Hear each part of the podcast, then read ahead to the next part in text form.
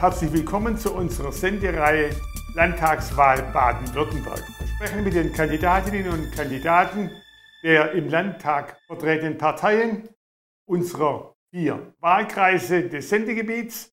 Auch heute Corona-bedingt wieder als Videokonferenz mit der Kandidatin der FDP des Wahlkreises 60 Reutlingen, Regine Vorer. Frau Vorer, herzlich willkommen und danke, dass Sie Zeit für uns haben. Gerne.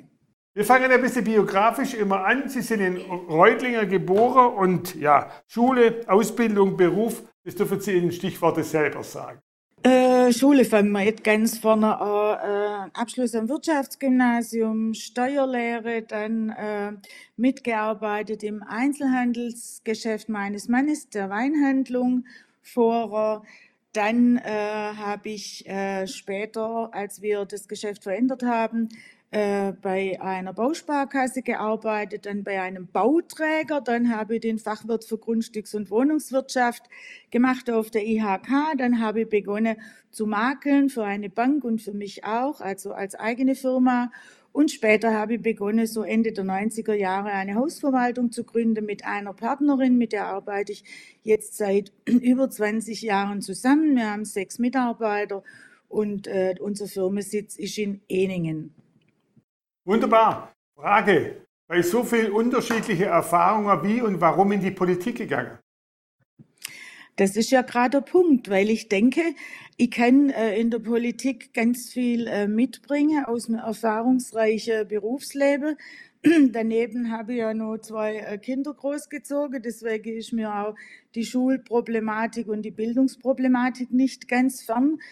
Äh, des Weiteren habe ich natürlich sowohl als Arbeitnehmerin als auch als Unternehmerin gearbeitet und äh, mir ist eigentlich äh, im Bereich des Arbeitslebens kaum etwas fremd, kaum eine Branche.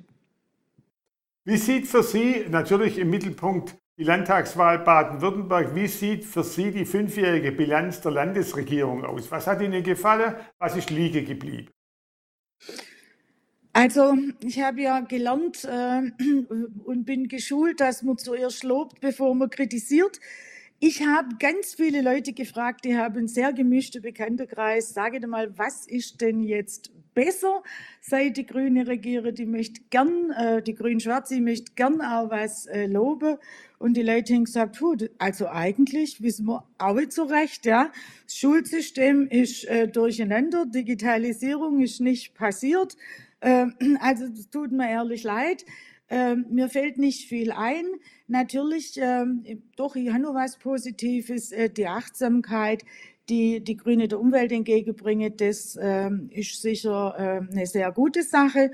Wobei ich eben sagen muss, das ist eine Achtsamkeit, die hat sich mittlerweile auf alle politische Lager verteilt und die beanspruchen da alle für sich, genauso wie die Grüne halt nun auch Wirtschaftskompetenz für sich beanspruchen. Deswegen ist das für mich kein Kriterium, äh, Grün äh, und Schwarz zu favorisieren.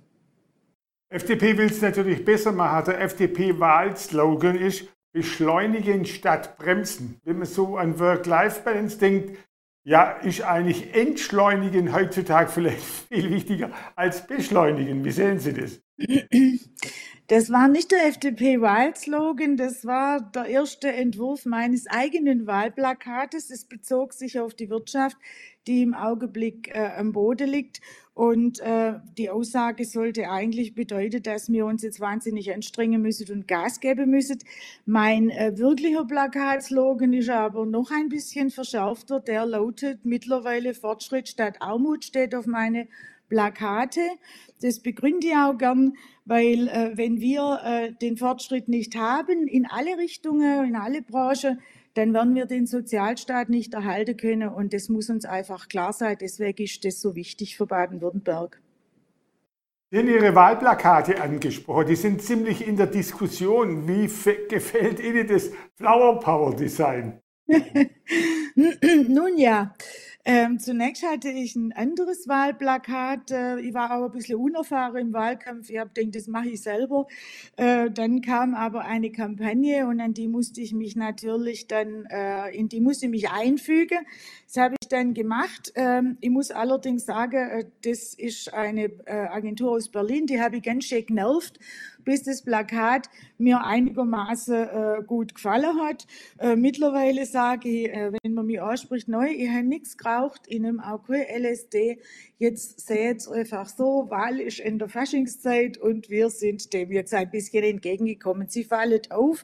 Ähm, aber äh, ich möchte mich da jetzt gar nicht äh, äh, so wahnsinnig äußern, weil ich denke, das wissen vielleicht Werbefachleute deutlich besser als ich. Ich habe mich angepasst, habe das Beste draus gemacht und finde es jetzt mittlerweile eigentlich auch ganz lustig, das Plakat. Und äh, der Slogan, das ist ein ernsthafter Slogan. Das äh, möchte ich betonen. Jetzt natürlich wichtiger als das Wahlplakat, ganz klar, ist die Pandemie. Das Coronavirus hat uns nach wie vor fest im Griff. In der Diskussion aktuell sind vor allem die Lockdown-Maßnahmen. Sie als liberale Partei müssen natürlich eigentlich die Freiheit hochhalten. Wie stark empfindet Sie die Einschränkungen? Was würden Sie anders lieber sehen oder besser machen wollen? Ja gut, also äh, in Teilen am Anfang des letzten Jahres, gerade ein Jahr her, da wusste ja keiner so richtig, was äh, kommt. Da hat mich persönlich schon mal sehr gestört, dass es hieß, haltet Sie Abstand, nehmen Sie keine Maske. Da habe ich mir schon was umbunden, wobei ich noch keine Maske hatte, weil ich dachte, hilft's nichts, schadet's nichts, also schlecht kann das nicht sein. Dann ist der Sommer gekommen, da ist leider nicht viel passiert. Da hätte man natürlich äh, Lüftungskonzepte, auch Verhaltenskonzepte entwerfen können, so wie es auch äh, die Gastronomie natürlich gut gemacht hat, auch der Handel. Und äh, da hätte man viel mehr äh, auch äh, sich auf eine zweite Welle einstellen müssen, weil man wusste nicht, ob sie kommt, aber man hat es eben stark vermutet. Und jetzt ist das Ganze im Grunde nicht mehr schön zu reden.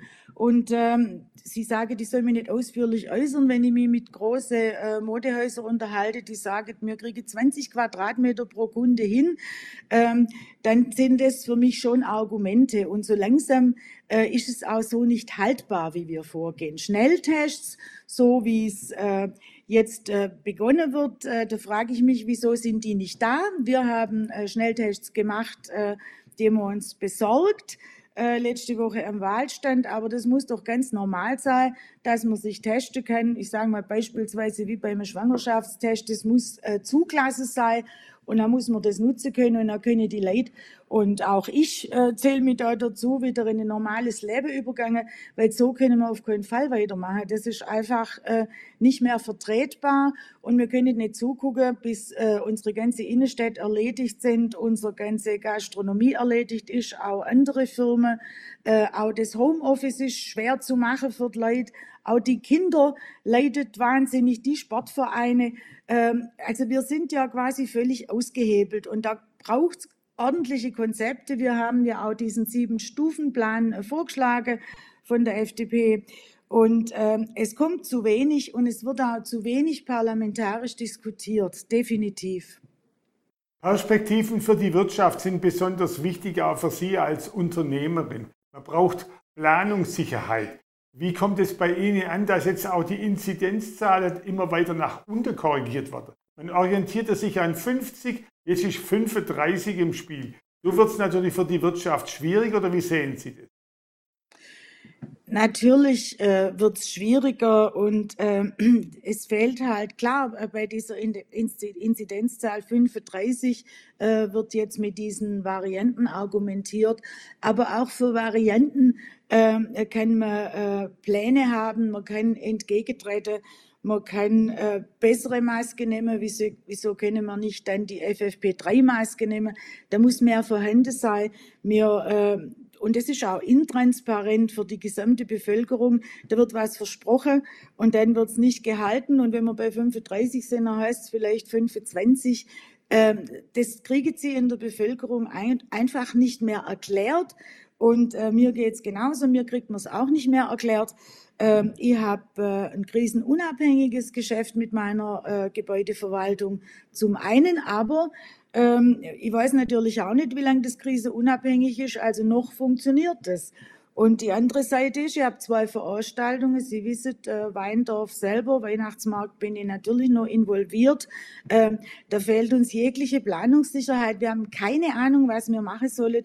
Und äh, das macht das Ganze einfach äh, schon ziemlich unerträglich. Stichwort Förderung und Zuschüsse in eigener Sache gefragt.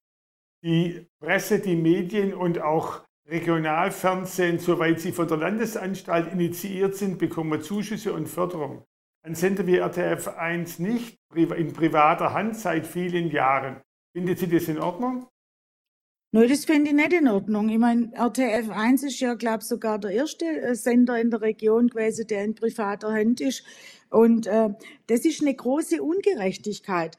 Aber äh, es ist ja auch oft so, dass man äh, sagt, äh, es reden die Verbände mit den Verbänden äh, und es wird äh, mit den äh, Betroffenen oft gar nicht geredet und auch nicht argumentiert.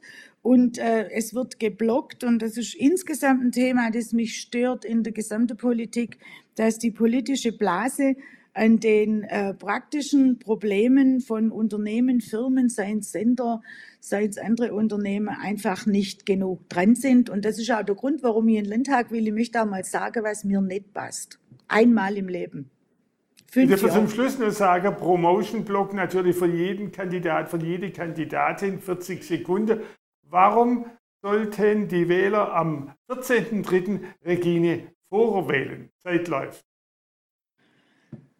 Ähm, ja, weil ich ein Quereinsteiger bin, weil ich viele Dinge ganz anders anschaue, weil ich mir nie gedacht hätte, dass ich in die Politik jemals gehen werde, weil ich wahnsinnig viel praktische Erfahrung mitbringe, nicht in meiner Blase bin, äh, ein äh, äh, Umgebung haben, ein Freundes- und Bekanntenkreis aus alle möglichen Schichten und weil ich ziemlich genau weiß, wie theoretische Entscheidungen unserer Landesregierung sich im praktischen Leben in ganz viele Bereiche auswirken. Und äh, ich bin überhaupt nicht festgefahren. Deswegen äh, denke ich, würde ich sehr viel Frische in diesen Landtag bringen. Und außerdem kann ja auch der Mund halten, das weiß man ja. Und ich glaube, das äh, würde dem Landtag gut tun.